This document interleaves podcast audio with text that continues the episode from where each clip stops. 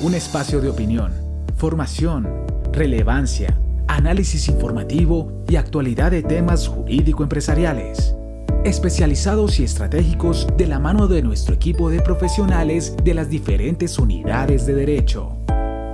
Un podcast de Escola Abogados, el mejor lado del derecho.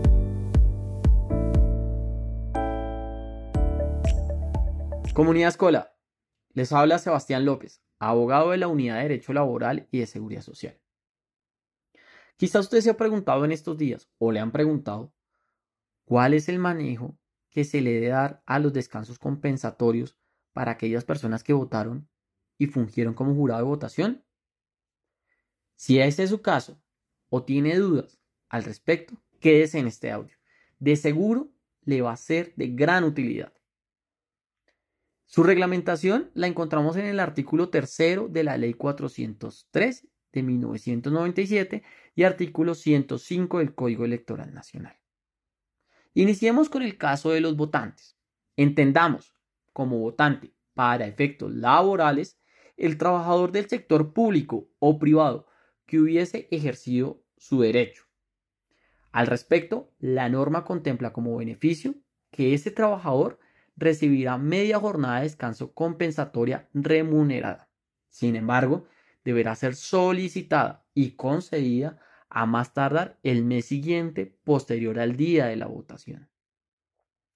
En lo que respecta a los jurados de votación, entendamos como aquel trabajador del sector público o privado que hubiese cumplido con el cargo de estricto cumplimiento y aceptación y que como consecuencia de esto, esta persona reciba como derecho derivado de la ley un día de descanso remunerado compensatorio que deberá ser programado y disfrutado y solicitado dentro de los 45 días siguientes al de la votación.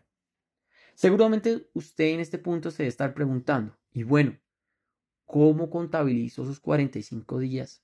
¿Serán hábiles o serán calendario? Para responder esa pregunta, debemos ir al artículo 62 del régimen político y municipal, el cual establece que cuando la ley determina un plazo en días, se deberá contabilizar dicho término en días hábiles. Por lo tanto, estos 45 días para el caso del jurado de votación se deberán determinar como hábiles. Como todo ejercicio de un derecho, están los principios de razonabilidad y proporcionalidad. Por lo tanto, el disfrute de ese derecho lo deberá acordar el empleador y el trabajador en un día específico, pero que sin, sin que ello conlleva una afectación de la operación de la empresa.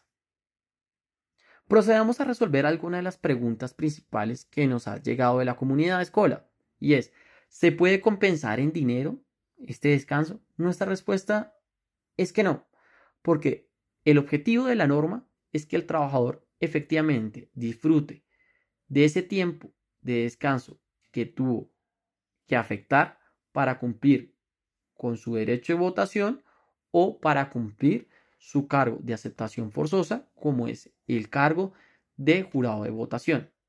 Segundo, ¿los beneficios son acumulables? Existe mucha discusión sobre el tema. Sin embargo, nosotros como firma consideramos que no son acumulables. Primero, porque existe una reglamentación específica para cada situación, para el jurado de votación o para el votante, y el hecho que la persona hubiese votado en su calidad de jurado de votación no conlleva a que tenga las dos calidades.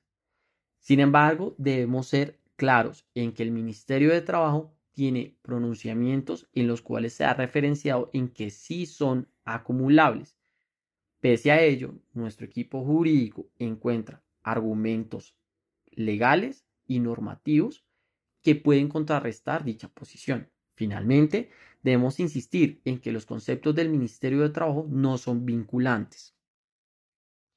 ¿Qué ocurre en el caso de los testigos electorales?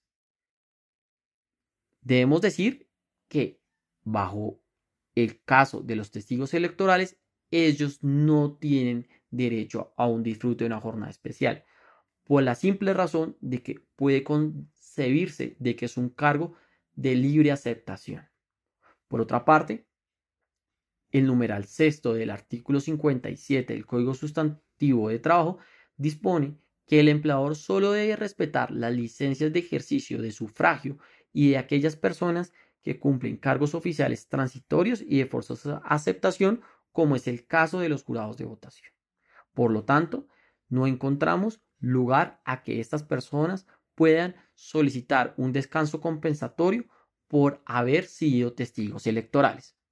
Espero que esta nota haya sido de la mayor utilidad para usted. Lo espero en una próxima oportunidad para poder seguir discutiendo temas jurídicos de relevancia en materia laboral. Hasta una próxima oportunidad. Encuéntranos en redes sociales como Escola Abogados, el mejor lado del derecho.